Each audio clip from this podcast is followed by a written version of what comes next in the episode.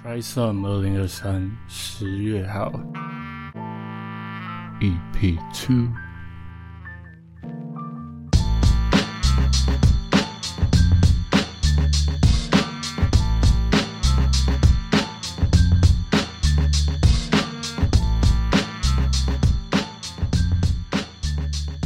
假设我今天，我就是想要成为一个设计师，因为我觉得很多人想成为设计师的初衷，我觉得八成是喜欢画画之类的，在这件事情上，可能他喜欢，或者是他在这件事情上，他找到了一点自信，所以他觉得，哎、这搞不好是我可以慢慢去探索的路。然后他决定，他有一天决定，他要来认真的想想看，他要不要成为一个设计师的时候，你会怎么样推荐这些人起步？因为我知道你的状况比较特别，是你的本科系不是这件事。是对吧？对吧？你是你是怎么决定跳到这个这个环境里，这个不一样的设计群里的？这个其实是一个非常长的故事。嗯嗯、其实我在，哎、我原本是念服装设计，也跟大家说一下，嗯所以原本是服装设计系的，但是为什么跑到软体业变做成二 D 的界面设计师？原因其实我喜欢排版这件事情。哦，嗯可是我原本在呃以台湾的历史来说，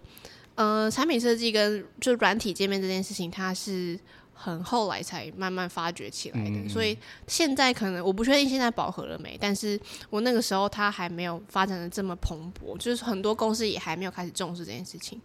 想当然，我可能也不知道这个职业。嗯，那在这之前，其实我想当的是杂志编辑。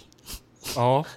是因为喜欢排版，对然后加上喜欢文字，呃其实我觉得去访谈别人，然后把他们的故事产出来，做成他们独一无二的一篇文章，然后又可以再加上排排版，我觉得是一个很浪漫的职业。嗯哼对，但是我觉得他的还要讲到那时候的面包不够大，也不是，也不是，应该说我没有管道接触。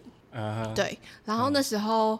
呃，要从那时候的男朋友说起，就是那时候在一起的男朋友是软体工程师，嗯。然后我们很常一起做 side project，嗯所以我比较唾手可得的管道就是 UI UX 这块，嗯。然后我们就一起做了蛮多的 side project 之后，我就开始累积自己的作品，然后踏到这个领域，也刚好这个领域是我很喜欢的。那那你一开始进去了之后，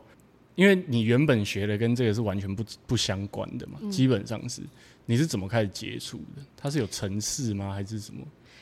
嗯、其实我没有碰过，嗯、不能说没有碰过，就是不太碰程式，就是我不会写前端，嗯我也不会后端逻辑，那就只是一个很皮毛、很皮毛、皮毛的概念。然后先接触的是我去上一些线上课程，但是那个线上课程它其实就是先教你一些入门的概念，所以他他跟你要踏入职场是还有很远的路要走的。嗯嗯然后我就是先学习这些很皮毛的概念之后，我就开始操作软体，就是那些界面软体，然后要产出一些设计图出来。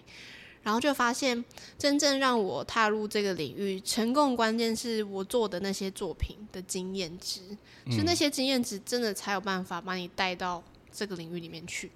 这个领域真的很需要作品集，对不对？是你要拿一定要拿作品说话，就是去说服面试官。那你那时候在，因为你不是本科系的嘛，对你做的这些东西，你是有一个目标性的在做，还是你就是想说做做看，累积一下作品集这样？没有，就是要踏入这个职业。所以你就是，比如说你想，你想象你今天已经是这个职业的人了，对，然后你会去做什么事情，然后你去把它做出来，然后当做自己的作品集去准备。没错。可是的同时，你又是服装设计系的人，啊，是你 哇，你你你是怎么你是怎么去 PM 自己的？你是怎么去把自己的时间分割好的？我觉得那个驱动力是来自于我就是不想要做服装，我太太讨厌服装产业，也不是服装产业，就是我不擅长。嗯我知道我自己不擅长了，那我就没有必要花太多时间在学业以外的事情上。嗯那我就是把我的重心放在我想做的事情。啊所以我的目标就是希望我可以顺利找到实习，那时候啦，嗯然后在实习期之后顺利找到工作，这是我最大的目标。嗯所以我非做到不可，因为不然的话，我就要去做从事服装产业，我不要，就是这个厌恶厌恶感实在太大了。呃，呃然后，所以就是这个驱动力导致我很有动力去做这件事情。我其实还想要问你一个问题是，因为这这跟这个有点相关，就是、嗯呃，你在学生时代就是这样的人嘛，就是你会去把自己的本业做好，然后的同时你有自己的发展。我不是在称赞你，我只是阐述一个事实。然后。可是你出社会了之后也一样，就是你有你的工作的同时，你又有自己在经营的一些东西，比如说刚刚有提到你喜欢写文字嘛，或者你喜欢画画等等之类的。我觉得有一件事情很困难，是你在做的工作，它是理性跟感性交织在一起的一个工作，而且它是一个需要创造力的工作。